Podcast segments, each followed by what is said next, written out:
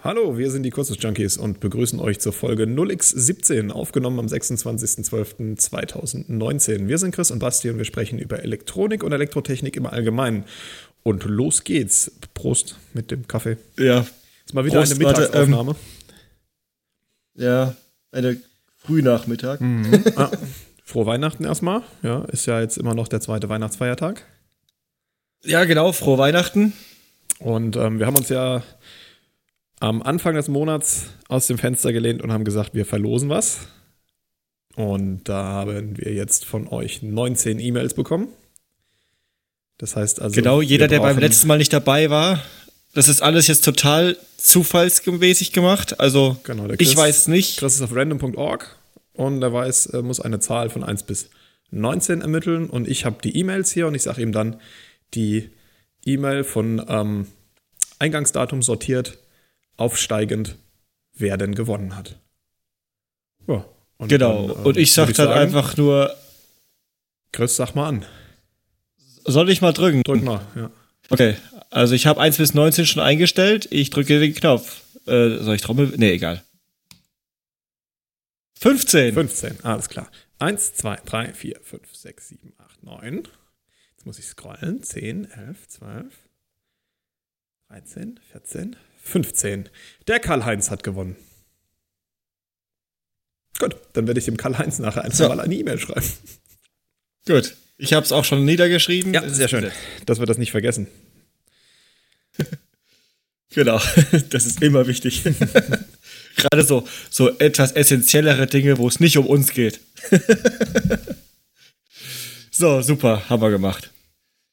Ähm, ich war noch eine, eine Schuldigkeit, äh, ich hatte noch eine Antwort ähm, äh, offen. Und zwar muss ich noch sagen, in welcher Technologie der G473 ähm, gefertigt wird. Mhm.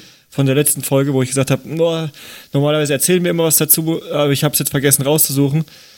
Also ich habe jetzt heute Morgen auch mal ein bisschen geschaut.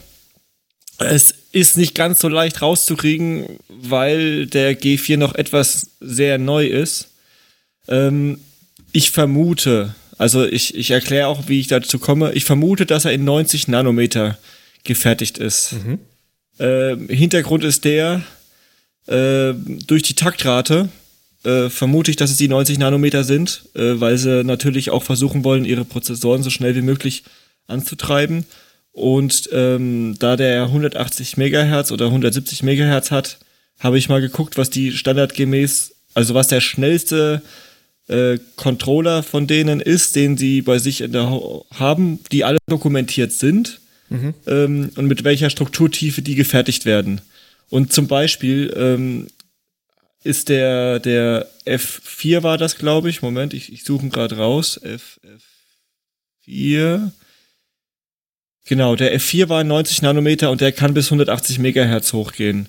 Mhm der äh, als, als Gegenbeispiel zum Be äh, der, ähm, wenn ich jetzt auf eine andere Strukturtiefe gucke, der F0 zum Beispiel, natürlich, das ist auch ein ganz anderer Core, aber ähm, der hat 48 Megahertz bei 180 Nanometer.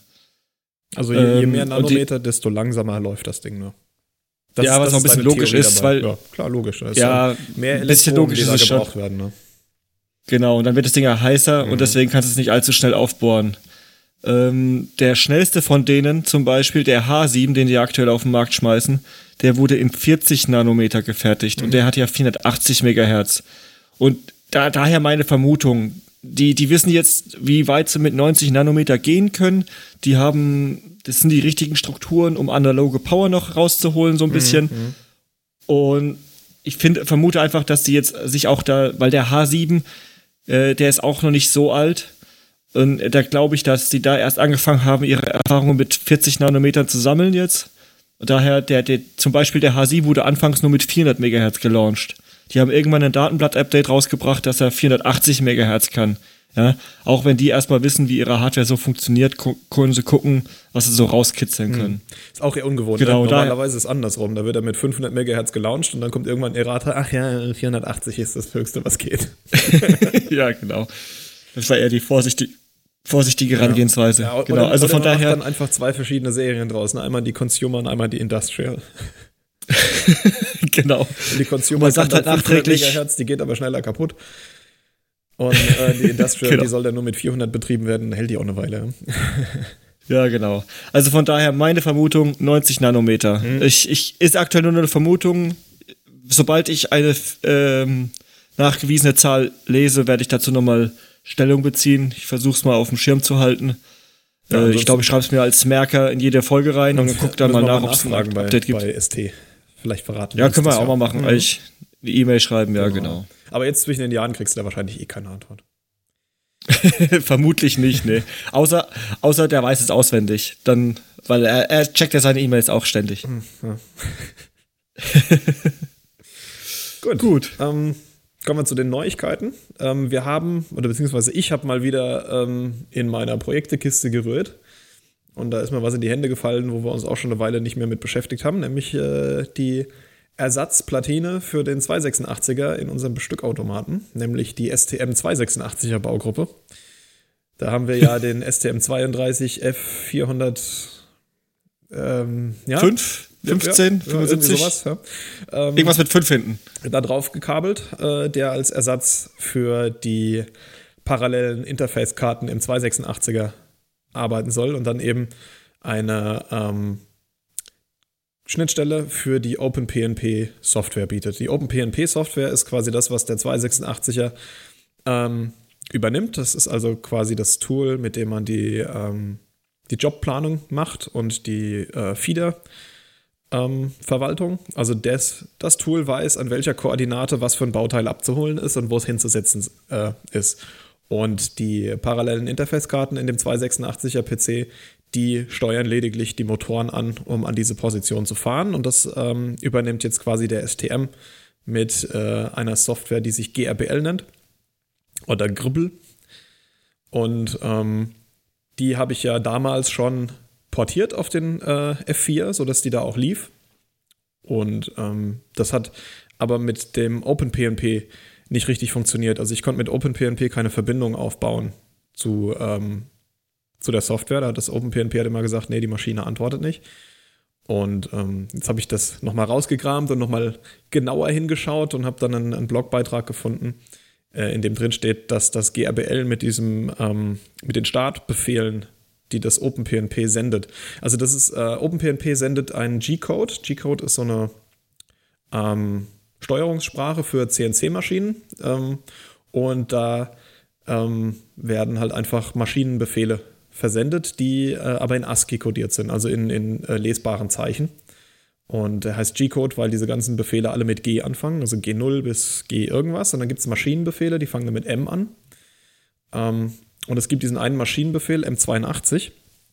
Jetzt habe ich natürlich vergessen rauszusuchen, was M82 macht. Das äh, tun wir so mal nebenbei googeln, während ich da weiter erzähle. Also der, dieser Befehl, der wird von ähm, OpenPNP verschickt und das GRBL kennt den nicht. Das heißt, GRBL hat einfach ähm, nicht darauf reagiert. Also M82 äh, gibt das Koordinatensystem absolute als absolut an, genau.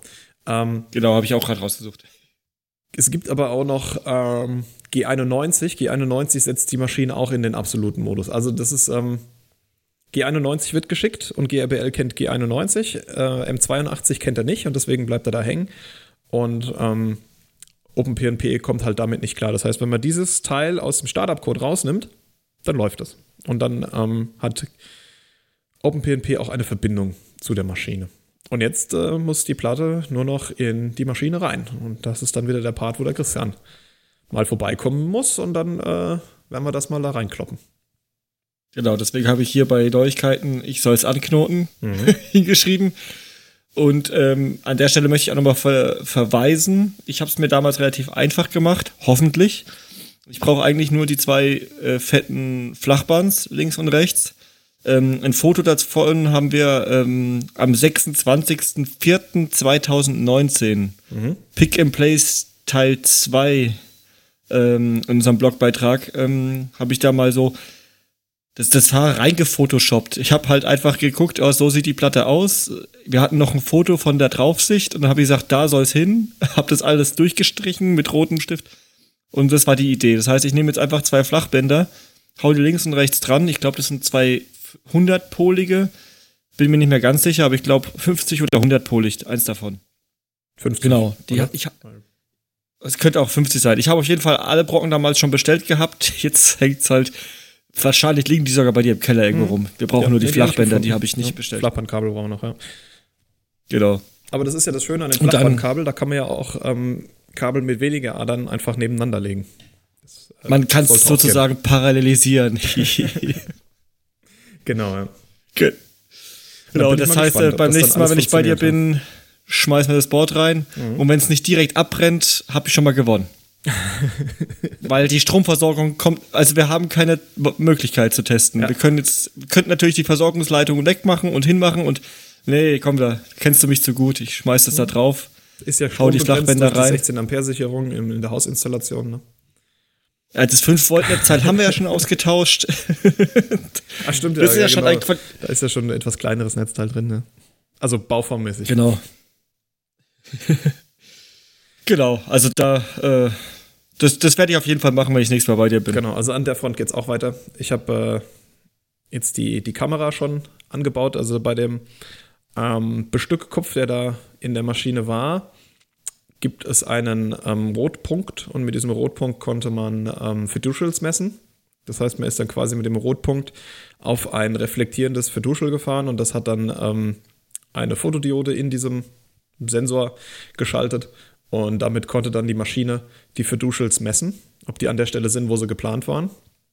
Also ob die Platte an der Stelle richtig eingelegt ist oder äh, reingefahren wurde, weil die Maschine auch mit äh, Förderband klarkommt, wenn man das da rechts und links anbauen kann, wenn man so viel Platz hat. Habe ich aber nicht. und äh, ja, da hängt jetzt eine Kamera drin, eine USB-Kamera, so eine, so eine ähm, Endoskopkamera. Der Nachteil ist, das ist nie dafür gedacht gewesen, um damit auch auf die Fieder gucken zu können. Das heißt, ähm, wir können nicht weit genug rüberfahren, um damit auch äh, auf die Fieder zu gucken. Also müssen wir jetzt nochmal äh, überlegen, wie wir das denn machen, ob wir da vielleicht die Kamera irgendwie ein bisschen schräg einbauen, dass die ähm, die Stelle sieht, wo die, wo die Düse ähm, in den Fieder kommt. Weil äh, wir wollen ja mit dieser Kamera unsere Maschine ähm, einstellen können. Und das ist halt dann. Ah, ich nicht hab eine andere leicht, Idee. Ja. ja, was denn? Eine zweite Kamera. Ja, Eine quasi rechts unten vom Kopf und eine links oben vom Kopf. Mhm. Dann sollten wir eigentlich immer die Möglichkeit, natürlich haben wir dann zwei verschiedene Positionen, also zwei verschiedene Offsets, aber ich glaube, das könnte Das funktionieren. könnte funktionieren, ne?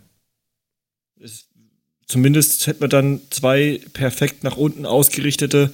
Ich, ich habe die Vermutung, wenn wir jetzt anfangen, das schief zu machen und so, dass wir dann wieder andere Probleme reinkriegen. Ja, müssen wir mal gucken, wie wir das am besten lösen. Ne? Genau. Supi. Ah, da freue ich mich schon drauf, wenn es endlich mal weitergeht. Mhm. Ja. Der Stückautomat. Das scheiß schwere Teil, Alter. Oh, das in den Keller zu schleppen. Das war schon lustig. ja. Ja, ja. Gut. Ähm, hast du denn noch einen, einen, einen Tipp für uns? So ein, so, so ein Common Achso, ja. Sense-Tipp. Kate Kategorie Common Sense Tipps. Ähm, ein Oszilloskop ist gut für Debugging von Serien, seriellen Signalqualitäten. Vielen Dank, dass du mir diesen Punkt übrigens überlassen hast. genau. Ähm, also generell, wenn ihr irgendwie eine Verbindung nicht aufbauen könnt, erstmal nachschauen, ob das Signal da ist. Genau, ob also das Signal da ist. Ja. Genau, Und- der und, ähm, schnell draufgehängt, die Flanken sich angeschaut, kommen sie auf die Pegel, Stimmt der Takt? äh, sehen die Flanken, genau, stimmt der Takt, sind die, sehen die Flanken gut aus, gibt's Überschwinger, gibt's Unterschwinger, also Sachen, ja. Ähm, das ist relativ schnell gemacht, wenn man Oszilloskop in der Ecke rumliegen hat, mal schnell anzuhängen und einfach mal drauf zu gucken. genau, ja. Und wenn man dann schon mal sicher ist, ah, da kommt was raus und es kommt bei mir am Controller oder am Transceiver oder wo auch immer am richtigen Pin an, dann sollte es gehen und dann kann man in der Software weiterschauen. Mhm, genau, weil ähm, das, das Problem ist ja, wenn du eine serielle Schnittstelle hast und die funktioniert nicht. Also die Daten von, von A kommen nicht nach B. Ähm, dann gibt es zwei Gründe dafür. Einfach die, die, die, der eine Grund ist, dass die physikalische Signalqualität einfach unzureichend ist und die Signale entweder gar nicht da sind oder, oder zu schlecht aussehen, sodass der Empfänger die Signale richtig empfangen kann. Und der zweite Grund ist, dass die Signale in entweder der falschen Reihenfolge sind oder die falschen Signale. Und ähm, Dafür kommt dann ein anderes Werkzeug rein, das ist jetzt mein Common Sense-Tipp, ne, dass der Logic Analyzer dann fürs Debugging gut ist, wenn man den Inhalt der seriellen Signale debuggen möchte. Weil das ist mit dem Oszilloskop wieder nicht so leicht. Dazu brauchen wir nämlich relativ viel Speichertiefe. Das Oszilloskop schreibt ja ähm, konstant einen Spannungswert mit. Das ist ja alles, was so ein Oszilloskop macht. Und ähm, ein Logic Analyzer, je nachdem wie er aufgebaut ist, kann teilweise auch ähm, die Zustände äh, der, der einzelnen Pakete. Also wenn du jetzt zum Beispiel so ein UART-Signal hast, dann kann der Logic Analyzer eben auch speichern, da ist jetzt eine A5 gekommen. Anstatt äh, da sind jetzt äh, so und so viel Mega, äh, wie nennt man das dann, Megapunkte? Ja, Mega-Samples. Ja, ja Mega-Samples, ja, genau. Ähm, oder Sample Points in, in, in oder Sample Points, ja, in, äh, in dieser, in dieser äh, Zeiteinheit gekommen und das kann dann ähm, dekodiert werden in eine A5. Ein Logic Analyzer kann man halt auch einfach mal 5, 6 Minuten lang laufen lassen. Ähm, ich habe noch keinen Ostsee gesehen, das eine Speichertiefe hat von 5, 6 Minuten, um ähm, dann da noch irgendwelche Kilohertz-Signale zu samplen. Ne? Also ich meine, natürlich kann man ein Oszilloskop auch so einstellen, dass man 5, 6 Sekunden aufnehmen kann. Aber dann ähm, hast du wahrscheinlich nicht diese ähm, Tiefe, die du da gehen kannst, um ähm, dir deine Logikwerte auch anzugucken. Ne? Ja, auch die, die Bedienung im Oszilloskop ist ja dann ein bisschen, ich sag halt nicht das richtige Werkzeug also, dafür. Ne? Das ist, genau, das, ist das, genau. Das Oszilloskop. mit den Tipps da raus wollte, ist äh, beide, also es gibt Oszilloskope mit Logic Analyzer Eingang. Ähm, die sind auch gut, aber halt äh, mehr für so eine Momentaufnahmenuntersuchung. Und ein, ein, dedizierter Logic Analyzer ist halt da äh, für seriellen Datenstrom wesentlich effizienter. Ja, genau. Das richtige Werkzeug für die richtige Aufgabe. Genau. Ja. Also unser Common Sense-Tipp abgerundet ist, nimmt das richtige Werkzeug, dann tut es auch nicht so weh. genau. Man kann auch im Schraubenschlüssel einen Nagel in die Wand hauen. Das ist richtig. Ja. Gut, ähm, da, nur weil wir es gerade erwähnt haben, ähm, zu de, dem, dem Thema äh, UART, mhm was ja tatsächlich passiert ist, wegen Oszilloskop und mal schnell hingucken. Äh, du hattest ja angefangen, die Software zu schreiben für unseren Design-Contest. Ja. Und ähm, da hatten wir den UART 2 auch ausgewählt. Mhm. Äh, und du hast ja angefangen mit dem, äh, mit dem Stack äh, von, von Evalboards. Mhm. Und der UART 2 ist rein zufälligerweise auch genau der Debug-Port für den äh, ST-Link, der da drauf ist, oder was auch immer. Ich glaube, es ist ein ST-Link, ja. Ja, das ist ein J-Link. Und ein J-Link. Jetzt ist es, ja, okay. Also es gibt von, von Sega gibt es die Möglichkeit, diese Nucleo Onboard Debugger ähm, umzuflashen auf einen J-Link Lite. Und ähm, dann kann man halt die ganzen Sega-Tools verwenden. Und wir haben bei uns in der, in der Firma halt eine, die, die äh, Lizenz dafür, diese Tools auch gut zu verwenden. Und ähm, die verwenden wir dann. Und dann ist es natürlich sinnvoll, wenn man ähm, so evaluationsmäßig was betrachtet, da einfach dann immer den, den äh, J-Link drauf zu flashen, um äh, die Debug-Tools zu verwenden. Ja. Also System View. Genau, aber worauf ich eigentlich hinaus wollte, ist, so dass, dass der halt immer den UA2 überschrieben hat. Wir mhm. hatten uns zu Beginn gewundert, warum auf dem UA2 nichts rauskommt. Das sieht doch alles ganz gut aus. Ja, den Und dann irgendwann ne? ist, ist, es, ist es dir per Zufall aufgefallen, dass auf der seriellen Debug-Konsole was rauskam. Irgendwie so. Mhm. War ganz, lust, war ganz lustig, ja. ja also es war halt nicht auf dem Pin auf dem Controller, sondern auf dem Debug-Pin im J-Link. Genau, also man, man, konnte nicht, äh, man konnte den nicht auf einen ähm, bidirektionalen UART stellen. Das hat er nicht mit sich machen lassen wollen. Da ging nichts. Ja. So, dann äh, würde ich noch weitermachen mit dem PCB Design Contest. Mach das. Wie weit sind wir Und denn zwar, da? Äh, momentan ist es so, dass auf meiner Seite alle Bauteile soweit angekommen sind. Mhm. Also die, die, die, die Widerstände, die Controller, äh, die Magneten. Ähm, du hast die Pins bestellt, sind die denn schon bei dir angekommen? Die Pogo-Pins, ja, die sind angekommen, ja. Okay, gut. Das heißt, wir warten tatsächlich nur noch auf die Hardware, auf die mhm. Flachbaugruppe, ja. dass wir dann alles draufschmeißen können. Ähm, da habe ich um Geld zu sparen, halt auch diesen 20-Tage-Service genommen. Ich vermute, dass die die nächsten ein, zwei Wochen werden die hier eintrudeln. Mhm. Ja. Und dann bin ich mal gespannt, wenn wir unsere ersten Hexagon-Platten, also ich habe auch die Displays bekommen, ja, sehen alle sehr gut aus. Ja. So sind genau, also diese Displays sind genauso, wie ich es erwartet habe, mhm. dass sie die Stiftleisten nicht draufgelötet haben. Mhm. Ja, kostet wo, extra. wo noch, ja, ist ja Aufwand. Die, die Stiftleisten sind aber da, schmeißen wir mhm. halt weg, was da ist.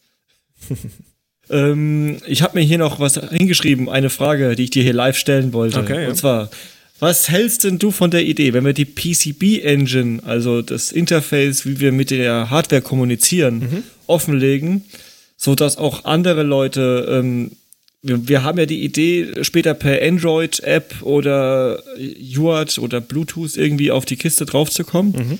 Wenn wir uns mal überlegt haben, welches Interface denn das ist, um den Displays ihre Informationen zu geben, um die Buttons auszulesen und so weiter, wenn wir das offenlegen. Mhm. Dass auch sämtliche andere Leute, die Bock drauf haben, sich von uns so ein Hardware-Set holen können. Äh, wir verdienen da kein Geld dran, das ist eher just for fun. Ähm, um dann auch selber Spiele entwickeln zu können. Ja, klingt gut. Ne? Also ich meine, ähm, wir dokumentieren ja sowieso immer viel, auch auf dem Blog. Ähm, das Ganze jetzt nochmal so schön zu polieren und dann äh, sinnvoll rauszubringen, ja klar, können wir machen. Genau, ich habe da noch hier, das ist Traum. Traum wäre jede Schule. Ich lese es einfach vor, wie ich es hier hingeschrieben habe, weil ich es gut finde. Wenn jede Schule zwei bis fünf von diesen Spielbrettsets später mal einsetzt, dann verdienen wir auch Geld, weil dann haben wir Stückzahl.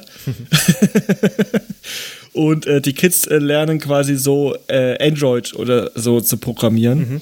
Und haben quasi ein spielerisches äh, Rangehensweise. Ich habe damals angefangen mit QBasic auf dem PC-Monitor und habe Kreise und Vierecke und Dreiecke gemalt, die sich mhm. ein bisschen bewegt haben. Also so habe ich damals angefangen. Wäre natürlich cool, wenn hier so ein interaktives Spiel, wenn, wenn so der, der Lehrer kommt und sagt, hier, programmier hier mal für das Ding ein Tic-Tac-Toe. Ja, ne, klingt Oder gut. Das klingt echt gut. Das können wir gerne tun, ne? Gut, dann äh, kommen wir zur Kategorie Chip der Woche. Mhm.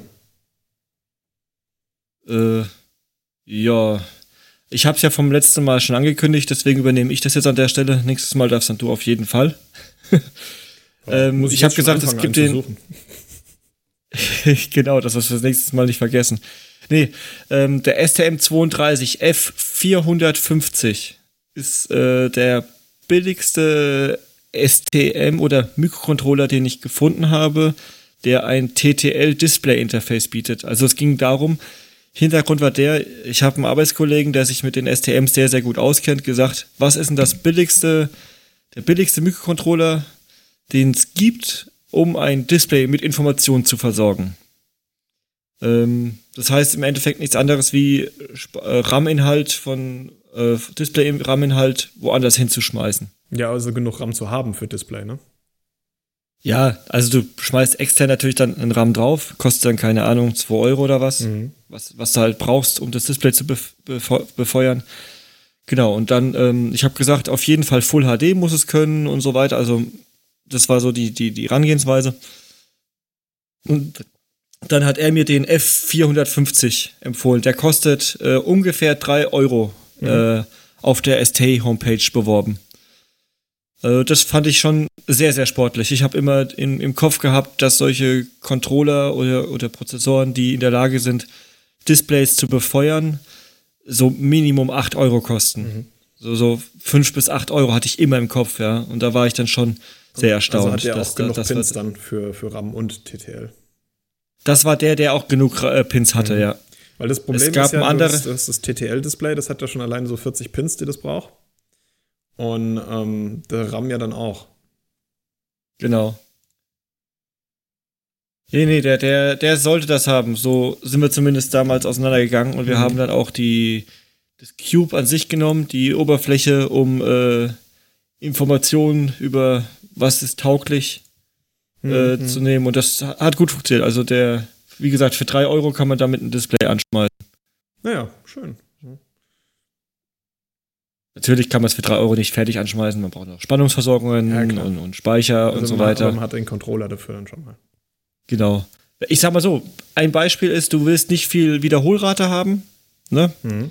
Dann könnte man die Display-Inhalte auch äh, auf eine externe SD-Karte ablegen oder so und die dann per SPI reinholen, mhm. dann auf den, auf den, auf den Memory schmeißen und dann jedes Mal die, die, die, die Memory Acceleration dann das Display up updaten lassen. Mhm, mh, mh. Ich vermute jetzt, dass da das Problem sein wird, dass man nicht die Wiederholrate hinkriegt, die man gerne hätte, wenn man so. Ja, aber das, wie, wie, wie, wie, sieht das denn bei TTL-Interface aus? Das Interface ist doch. Äh das ist doch clock-unabhängig beim Bedienen von dem Display. Weil so ein Display mit TTL-Interface, das muss ja relativ häufig bedient werden, auch wenn man nicht viele Bild-Updates hat. Man muss ja dann die 30 Frames ähm, für das Display weiterhin halten. Oder Weil da ist ja kein, kein ähm, Controller auf dem Display, der das macht, sondern das macht ja dann dein Controller, wenn ich es richtig in Erinnerung habe, oder? War das. Ja, genau, deswegen sage ich ja, der, der kann ja diese Memory Acceleration, das heißt, der holt Ah, ständig. Der, der, der, hat, der hat quasi seinen, seinen ähm, Frame-Buffer-Pointer und von da holt er sich dann den Inhalt vom Display. Genau, und das automatisch. unabhängig vom Prozessor an sich. Das heißt, der Prozessor kann im Hintergrund weiter seine Arbeiten erledigen und ist nicht die ganze Zeit damit beschäftigt, das Display zu aktualisieren. Ah ja, okay. Genau. Äh, sieben? Ja, du hast die ganze Zeit F450 gesagt, aber bei dir in der Ach so, Textzeile steht F7. 750. Entschuldigung. Habe ich 450, das tut mir leid. Ich meinte F750. Ah, okay, gut. Ja. Ich, ich habe entdeckt im Hintergrund auch, gibt es einen 450 überhaupt? Jetzt muss ich gucken. S732 F450. Nee, da spuckt Google auch überhaupt nichts aus. Jetzt F750. Ja, den gibt's. Entschuldigung an dieser Stelle. Ich meinte Ja, F750. Okay, gut, ja, dann, dann, dann, dann passt das ja. Weil ich Gut, habe den nämlich jetzt auch, ich ähm, habe ganz still und heimlich gesucht und habe mal auch nicht gefunden. Ja, also F750. Verzeihung. Ja, gut. Also, der ist quasi hier. unser Display-Controller. Genau. Für, für Displays, Genau. ähm, die TTL. Hat er noch irgendein anderes? Kann der auch irgendwie so was MIPI oder sowas? MIPI kann er auch, ja. Mhm, okay. Weil das ist ja durchaus äh, pin-sparend dann, ne? Ja, ich habe ja immer noch die Hoffnung, dass wir auf dem Handy-Display gehen können mit dem MIPI-Interface. Mhm. Später mal. Also Hintergrund war natürlich für unser Brettspiel, für unser Design-Contest irgendwann mal äh, ein Android-unabhängiges Gerät zu entwickeln. Mhm. Oder von mir aus läuft dann Android drauf, spielt ja keine ja, Rolle. Dann nicht mehr mit dem STM32. Ja, natürlich nicht, aber so, das ist erstmal so die Idee, Mhm. möglichst günstig irgendwie was zusammen zu, zu, zu knoten. Genau. Und da kamen wir dann auf diesen F750. Mhm. Genau. Das nächste Mal ist, muss ich das parallel auch googeln und dann merke ich schon, dass ich es ver vertippe. Weil stehen tut sie ja hier richtig. Oh, Gut. ja, der, der hat 320 Kilobytes RAM. Nicht schlecht. Also 64 Das Kilobytes äh, hat er Flash-Memory. Das, das reicht für so eine Applikation. Ja. Und ähm, weil du musst ja in dieser Applikation dann auch keine Daten ablegen. Das ist ja meistens ein externer. Weil da braucht man dann viel, viel mehr. Ne? Ähm, wenn man Grafiken und sowas anzeigen will auf dem Display, dann braucht man ja viel mehr als äh, ein paar Kilobyte. Da ist es dann egal, ob es jetzt 64 oder 256 Kilobyte ähm, Chipspeicher sind. Ne? Ja, ja. Ja, der, der, der ist auch an sich, äh, das ist ein, ein schöner Media-Prozessor, Mhm. also Controller. Der, der hat äh, Kamera-Interfaces, SPIs, HDMI, ach, sämtlichen Kram, den man so hat. Leanbus, äh, Modem-Controller intern, ähm, Serial Audio Interface, Ja, dann USB. SPDIF Inputs. USB hat Ja. er. Genau. Ich glaube, ich bin mir jetzt nicht sicher, steht jetzt hier nicht dabei. Ich glaube, der hat auch dieses USB Power Delivery. Mhm. Sehe ich jetzt hier nicht, aber zumindest weiß ich, dass der G4 hatte vom letzten Mal. Aber sie sollten es eigentlich jeder zuschreiben, wenn er das hat. Ja, Mhm. vielleicht hat er es auch nicht. Kann sein, dass er es nicht hat. Aber macht ja auch Steht, nichts. steht jetzt auch Ja. nicht so explizit dabei. Also hat er es wahrscheinlich nicht. Ja. Genau. Der hat aber diese Chrome Art Acceleration, Mhm. also, Also äh, die, den, dass er ein bisschen, die Grafikeinheit. Genau, dass er ein bisschen, bisschen grafisch rumrechnen kann.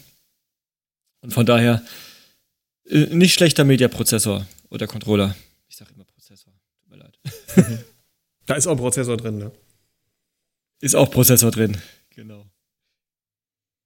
Gut. Ähm, wenn du nichts hast, könnten wir von mir aus Es es Weihnachten. Ich habe nicht viel gemacht jetzt die letzten Tage, außer ähm, Ja, si- ich- ich sitzen auch und nicht. Essen. sitzen und essen. Und dann zwischendrin nochmal sitzen. Hm. Und aufstehen zum Kühlschrank gehen, weil Essen. Genau. Oder trinken. Ja. Aufstehen und trinken. Genau, und jetzt geht's auch gleich weiter. Äh, nicht, mit, Gut, nicht mit Essen, dann- aber mit, äh, mit Weihnachten. Ne? Wieder weiter äh, die bucklige Verwandtschaft abklappern. Mhm. Ja, so bucklig sind sie noch nicht. Alles klar. Gut, dann äh, mache ich das Outro. Mhm. Ähm, das waren die Kurzlust-Junkies. Ihr findet uns unter www.kurzlustjunkies.de. Wir sind auch auf Spotify oder iTunes zu finden. Äh, wir freuen uns auf Feedback als Kommentar auf der Webseite oder auf Twitter oder at, auf at Platinenmacher oder at ThePrutzler Oder schickt uns einfach eine E-Mail an feedback@kurzlustjunkies.de. Äh, wenn ihr Interesse habt, euch mit uns zu unterhalten, sei es über Elektronik oder andere interessante Themen, dann schreibt uns ebenfalls. Wir sind immer interessiert, uns mit euch zu unterhalten. Und dann haben wir hier noch äh, schöne Merker hingeschrieben.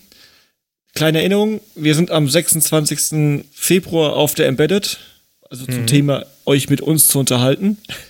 Genau, ja. Und äh, dann haben wir hier noch einen zweiten Merker, nachdem wir das letzte Mal nachgeschoben haben. Äh, einen guten Rutsch ins Jahr 2020. Richtig, genau. Ja. Ähm, wir hören uns dann nächstes Jahr. Tschüsschen. Ciao.